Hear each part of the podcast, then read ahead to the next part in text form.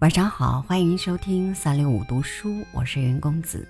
今天来和大家分享的是席慕容的文章，《给我一个岛》，一起来听。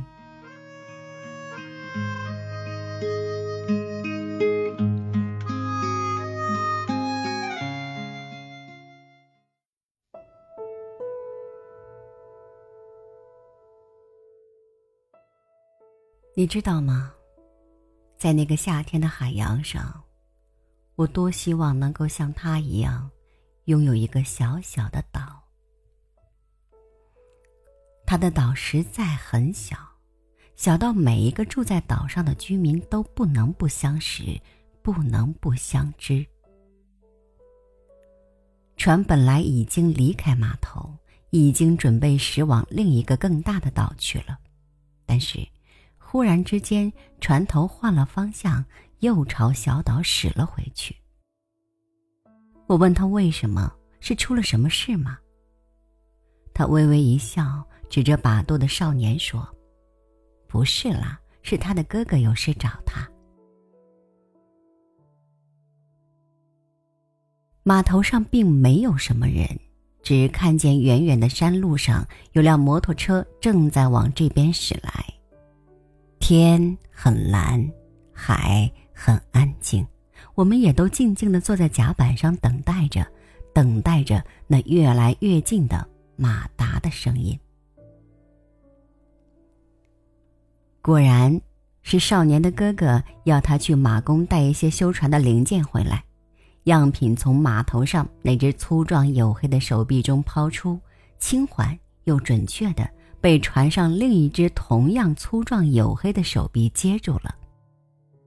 没听到有人说谢谢，也没听到什么人说再见，只有船上的少年微微向岸上挥一下手，船就开了。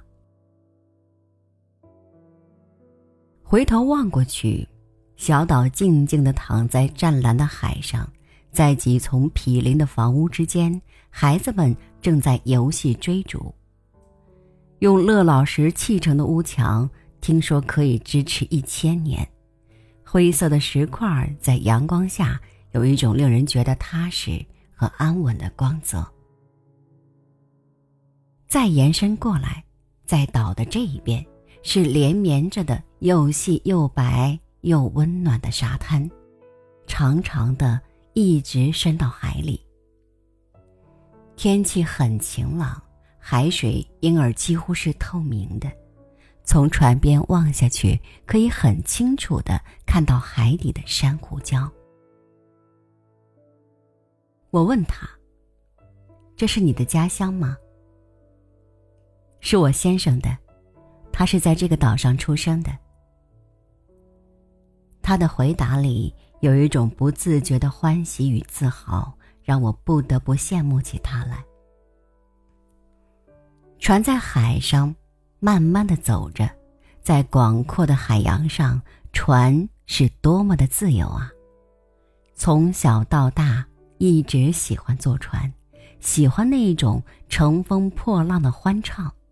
不论在哪里，往前走的船永远能给我一种欢乐和自由的感觉。但是。我现在才明白，所有的欢乐和自由都必须要有一个据点，要有一个岛在心里，在扬帆出发的时候，知道自己随时可以回来，那样的旅程才会有真正的快乐。原来，自由的后面也要有一种不变的依赖，才能成为真正的自由。我多希望也能够有一个小小的岛，在这个岛上有我熟悉的朋友，有我亲爱的家人。我多希望也能够有一个岛，在不变的海洋上等待着我。不管我会在旅途上遭逢什么样的挫折，不管我会在多么遥远的地方停留下来。不管我会在他乡停留多久，半生，甚至一生，只要我心里知道在不变的海洋上有一个不变的岛在等待着我，那么，这人世间一切的颠沛与艰难都是可以忍受并且可以克服的了。你说，我的希望和要求算不算过分呢？